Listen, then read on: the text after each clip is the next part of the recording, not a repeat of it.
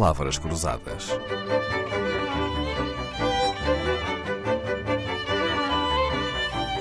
Porque quase tudo é uma questão de semântica.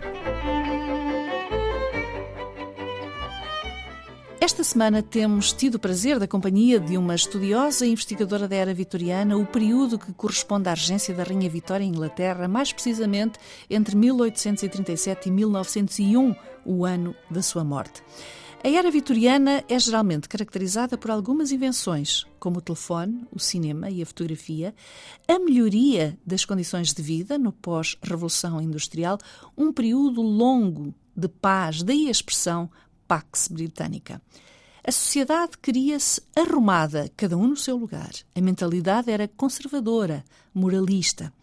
E tudo isto se via na moda, nos comportamentos à mesa, em ocasiões sociais. Falar francês e tocar piano eram dois imperativos de uma mulher de bem, um anjo do lar, guardiã da moral e da castidade. Uma mulher assim tinha o apoio da Rainha Vitória, que via na moralidade da corte e na harmonia da vida doméstica o sucesso do seu reinado. Sónia Aires Lima, este é o seu campo de estudo e que mais acrescentaria a uma caracterização do ideal feminino vitoriano? Bom, olhando agora para esta descrição, uh, esta mulher realmente parece-nos muito estranha.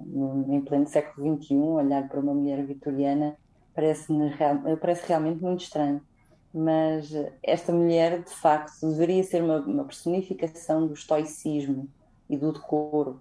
Era hum, dedicada à defesa moral, mas não só familiar, também social. Ela era uma defensora da moral social. Mas, na minha perspectiva pessoal, e porque estar só, eh, não casar por opção ou não, era tido como uma anomalia, uma, uma espécie de falhanço social, até porque estas mulheres eram desde muito jovens, jovens preparadas para contrair matrimónio. Um, esta era também, sobretudo, uma mulher muitas vezes desesperada desesperada na sua intimidade, não é? era suposto que, o, que escondesse o seu sofrimento. Nesta sociedade vitoriana, em que uma mulher, a rainha, cultiva a ideia de que as mulheres existem para proporcionar à família ordem, segurança e felicidade, houve espaço para bolsas de resistência, focos de contestação? Sim, a resistência sempre existiu ao longo da história, não é? Uh, embora mais ou menos declarada. Um, noto, por exemplo, que as irmãs Brontë, ou, ou George Eliot, que foram escritoras absolutamente brilhantes, resistiam como? Publicando as suas obras sob pseudónimos masculinos. Ou seja, uh, publicavam os seus livros uh, usando nomes masculinos porque tinham perfeitamente a consciência que não seriam levadas a sério se usassem os seus nomes verdadeiros. Um, e nessas obras uh, criticavam talvez não tão abertamente como, como seria aceitável, ou como seria desejável, aliás, criticavam o establishment.